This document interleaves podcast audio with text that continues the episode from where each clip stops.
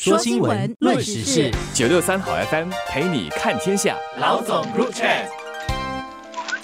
你好，我是联合早报的韩永梅。你好，我是联合早报的洪一婷。今天我们来谈一个国民话题：买房还有房子的价格。这是因为这个建屋局刚刚公布了上个财年啊的净赤字高达四十三亿，这是一个新高，而且大部分的亏损啊是来自于居者有其屋计划，就是购买主屋的这个计划啦。然后这个赤字啊是达到三十八亿五千，做个对比就比较容易明白。二零二二年就是上一个财年哦。它的亏损是十九亿五千三百万元，二零二一年的这个财年，它的亏损啊，激增了差不多一倍，就是到了三十八亿五千万新元。这么一来，人家就会问说：真的是亏损吗？我不是看到主屋越来越贵吗？不一定是主屋真的越来越贵，但是有很多高价的主屋出来，像，然后就会提到两个问题：一个就是主屋亏损是怎么计算出来的；第二就会去想为什么房子还是那么贵。可能很多人会觉得说，这个亏损本身其实已经不算新闻了，就是建屋局一直都在津贴这个祖屋，所以其实亏损是 given 啊。如果他哪一年没有亏损，相信才是大新闻。但是这一次来讲的话，就是它的亏损的幅度可能是特别大的。当然有几个因素啦，包括就是通货膨胀，那么还有就是疫情的关系，也导致很多建筑的成本本身增加了，可能人力成本啦、建筑材料啊等等，这些都推高了成本。之前疫情的时候，呃，有一些工程可能也占缓。然后现在有很多呃需要呃就是追赶的一些工程，然后加上预计下来也会有更多就是预购祖屋的一个需求，所以要增加那个供应，所以这些情况都会推动整体的这个建屋局的这个建筑的成本的增加，所以也是为什么有了这个赤字方面的增加啦。讲到这个成本哦和赤字，我们就要讨论另外一个问题了，就是一个祖屋是怎么计算它的成本的。还有有了这个成本之后呢，又怎么计算它的亏损的？首先，这个竹屋的成本是这么算的：第一，要建竹屋的那个地，它要从政府的地库里面拿一块地出来。这个地呢，它要根据当时市场定的这个地价来定个价格。然后呢，建物局必须用现款等价的还给这个储备金，因为新加坡的所有土地都是政府储备嘛。储备的意义就是说，给未来急需的时候用，或者是未来发展的使用。所以，如果他要把钱放回去这个储备里面，他就要放回现在的那个等同的价格。等价的归还给这个储备，这个自然它就会使到它的成本是高的。然后第二呢，加上刚才一丁讲的建造费啊，还有其他的一些材料费啦，这是构成的那个成本价。然后至于建屋局的售价，其实不是根据成本价来计算的。当然，如果是商品的话呢，就会说哦，我建造多少钱，然后我卖你多少钱，然后我要加一个收益。但是政府主屋呢，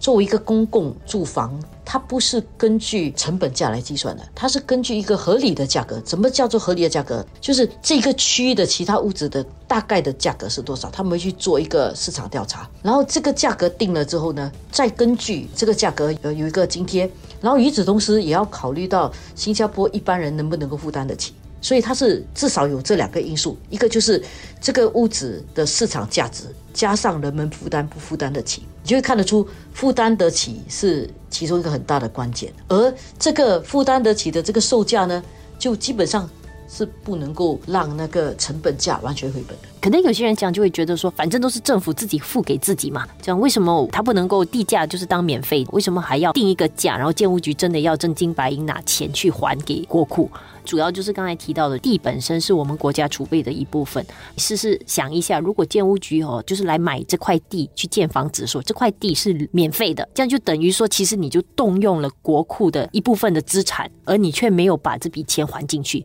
所以是等于了动未来钱，就是你好像把这个钱拿掉了，但是你又没有去还它。然后其实长远来看的话，你是在减少国库的储备，所以这样的其实这个原则是不对的。所以也就是为什么建屋局他拿了这块地，他是需要以原价。放回去，应该这么说，把一个不动产，就是一个土地，变成了一个好像一个现金这样的一个资产，然后让它继续的去增值，然后也是为什么你的国库可能会继续的有更多的钱呐。但是问题就是地价本身它不影响售价的，因为刚才就有提到说，因为本着就是这个祖屋本身作为一一个公共品本身，就是需要政府去资助它，所以它其实回到来去定这个售价的时候，其实更多的考量人民到底负担不负担得起这个房子，这个房子的售价不会超过你五年的总收入。对价值本身以五年的收入去计算呢。所以这么一来呢，其实绝大部分新加坡人啊，在申请新主屋的时候，那个偿还能力的测试哦，大概是四年到四年半。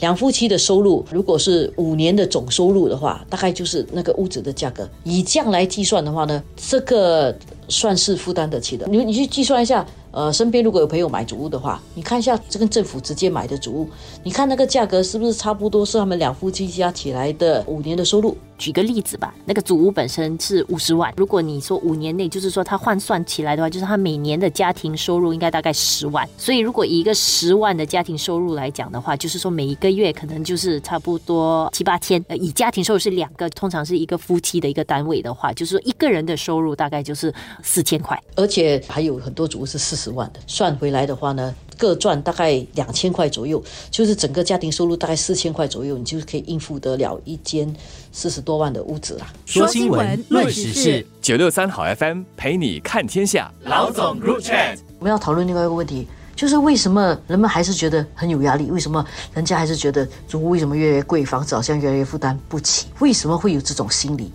政府定义这个负担能力的时候，当然是以以你的收入可以呃负担的房子。但是问题就是，可能很多人对于自己可以负担的房子，总是有一些超越自己真正能够负担的一些期望。但是如果你看主屋的话，其实它当然从一房一厅一直到公寓式主屋，其实是一个很大的一个范围。主屋在建出来的时候，面对着不同的群体。但是问题就出在，可能某一些组比较大型的，可能超出你的呃能力范围的时候，但是你又很想要的时候，可能就很多人会觉得说，为什么组屋好像越来越贵？但是如果你从一个比较务实的角度回去去算，你真正可以负担得起的房子的话，如果你买的就是在你的能力范围内能够负担的，实际上是还有很多这样的选择。问题就在于你本身要不要，而且那个价格真的是相差很远啊。比如说最近推出的那个 Amq Central Way，最高的物价可能去到八十万一个。无房式吧，但是如果你要算，如果你真的需要那么大的房子的话，然后你又能力不能够负担得起，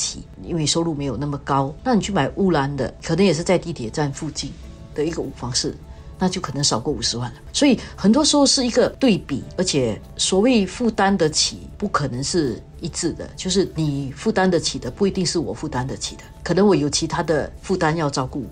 所以每个人的负担能力不一样，也不完全只是根据自己的收入，所以个别的情况都是不同的啦。但是有一点，我还是觉得大家要回去想一想这个公共住房的意义吧，因为公共住房是新加坡政府的一个承诺，虚者有其屋，但是它不能承诺你每个人都住五房室，跟每个人都住地点最好的五房室，而且要高楼，不可以洗澡。所以我常常开玩笑，杜甫讲的“安得广厦千万间”哦。呃，让全部人都有地方住。然后你当你有这么多房子千万间的时候呢，每个人就要选那个最好的。这样的房子其实是有限的，它的价格一定会比较贵。所以我们在看整体主屋价格的时候，一方面要看能不能够负担得起。如果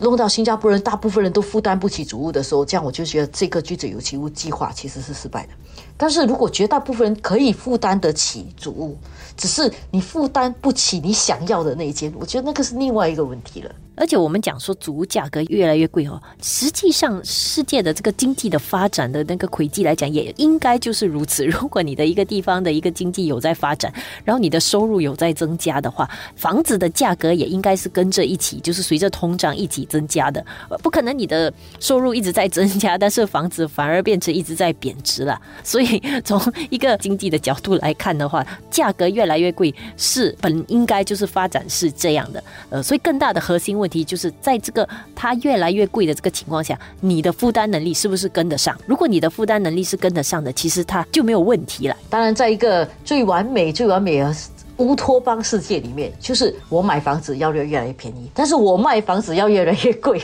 这个世界是不可能存在的，所以我们去想想，关键还是支付能力吧。如果负担得起，你至少每个人可以负担得起一间可以让我安全居住的房子的话。我想，这个才是我们根本所追求的。